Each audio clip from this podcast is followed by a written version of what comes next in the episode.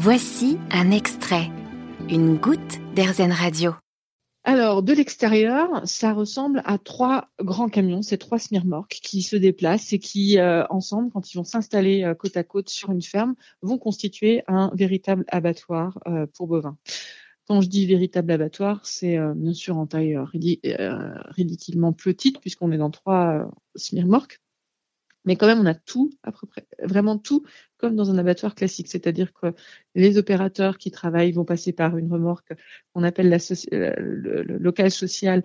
C'est là où il va y avoir tous les vestiaires, euh, les douches, les sanitaires, euh, le bureau pour les services vétérinaires, leur espace de vie quand euh, ils ont besoin de se restaurer ou de faire une pause à l'abri et dans un endroit chauffé, etc. Donc ça, c'est la remorque. Ensuite, il y a l'abattoir en tant que tel avec toute la chaîne d'abattage et les matériels qui sont identiques à ce qu'on peut trouver dans un abattoir classique, qui ont juste été aménagés de façon à rendre le travail un peu plus ergonomique parce qu'on travaille vraiment dans un espace qui est très très limité en, en place. Donc il, il, a fallu penser un peu plus l'ergonomie et la praticité.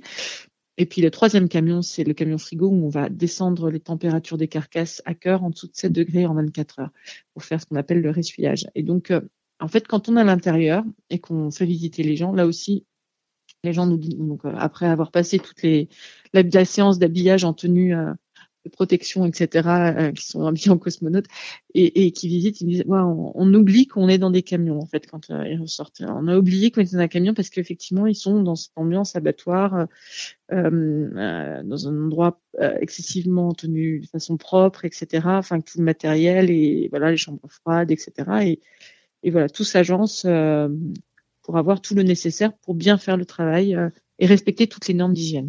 Oui, parce qu'un abattoir mobile comme le vôtre, hein, euh, ça doit impliquer euh, des, des, contraintes sanitaires énormes, des contraintes administratives. Vous avez dû vous battre pour pouvoir ouvrir cet abattoir mobile?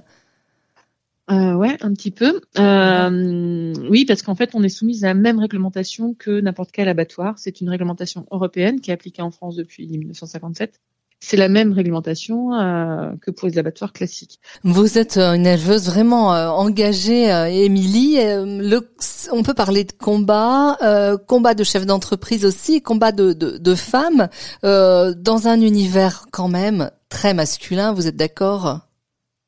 Oui, plutôt, ouais. ça, ça n'aide pas quand on est une femme, effectivement. Enfin, euh, voilà, effectivement, on a évolué dans un milieu qui est plutôt euh, plutôt de mecs et effectivement ouais ça n'aide pas forcément.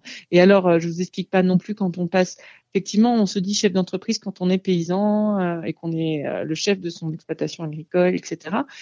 mais quand on passe au monde de l'entreprise et qu'on vient du monde paysan, il y a aussi là tout un tas de barrières qu'il faut pouvoir sauter parce que c'est pas évident, encore plus quand on est une femme. Mais voilà, parce qu'il y a un côté très péjoratif, voilà. Euh, sauf que voilà, les exploitations agricoles sont quand même les entreprises en France qui font le moins souvent faillite, euh, malgré des contextes très très très difficiles. Et, euh, et donc voilà, on a quand même, euh, on a, on, on, a, voilà, on, a beaucoup de difficultés effectivement quand on est et à la fois femme, euh, qui est à la fois engagée, enfin dans ces milieux-là. Ouais, c'est pas c'est pas euh, une vie euh, très simple. Et comment vous faites Mais, pour tenir? Et eh ben, ce qui nous fait tenir, c'est euh, les éleveurs hein, qui nous renvoient, euh, ben voilà, que, que quand on travaille avec eux, enfin, qui nous renvoient tout ce que ça leur a évoqué, ce que ça leur a fait, euh, parce que du coup, on se dit qu'on est dans le vrai. C'est les retours des consommateurs, c'est les retours de nos partenaires aussi, nos clients qui nous disent, bah waouh, et là, ça nous dit, bah effectivement, on est dans le vrai. et puis, en fait, quelque part aussi, tous nos détracteurs ou tous ceux qui ne nous facilitent pas la tâche, on dit que s'ils mettent autant d'énergie à ne pas nous faciliter la tâche, c'est aussi qu'on doit être dans le vrai.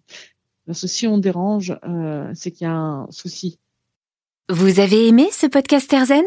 Vous allez adorer Erzen Radio en direct. Pour nous écouter, téléchargez l'appli Erzen ou rendez-vous sur erzen.fr.